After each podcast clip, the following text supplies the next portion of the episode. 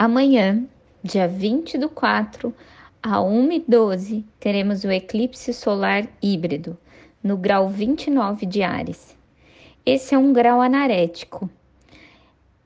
E na astrologia preditiva, é um grau que a gente considera urgente, um grau de crise e de maior sensibilidade. E esse eclipse traz uma tendência mais desafiadora para o coletivo. E como ele quadra Plutão, podemos sentir alguns países em mais tensão, em especial os que terão a visão clara desse eclipse, como na Austrália, Indonésia, Timor-Leste, que não é o caso aqui do Brasil, já que aqui será noite. Mas pelos próximos seis meses ainda sentiremos esse eclipse reverberar. Por isso, pode ser mais preocupante por conta do uso de armas nucleares e conflitos ainda mais tensos envolvendo guerra.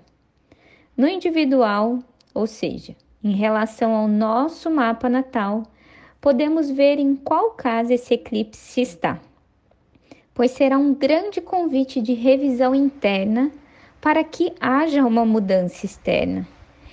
E como alguns ciclos tendem a se repetir, já tivemos um spoiler do que podemos esperar no individual já que no dia 19 de 4 de 2024 tivemos um eclipse no mesmo grau e no mesmo eixo. O que estava acontecendo na sua vida neste período? É por aí que algo pode se repetir, já que a vida é cíclica. E como esse movimento traz uma energia de início, se você sentir que deseja manifestar algo após o horário do eclipse, pensa em como semear. Você manifesta o que deseja e ponto, sem tentar ficar buscando como vai acontecer. Mas antes do eclipse, qualquer manifestação, ainda dentro dessa fase minguante, é ideal apenas para banimento, aquilo que você deseja que saia da sua vida.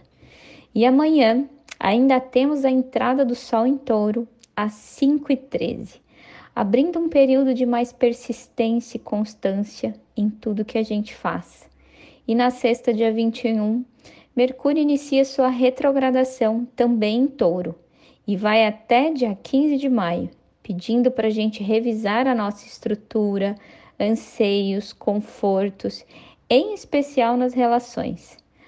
Talvez algo do passado também acabe ressurgindo em sua vida então, tente ao máximo respirar fundo, combinado?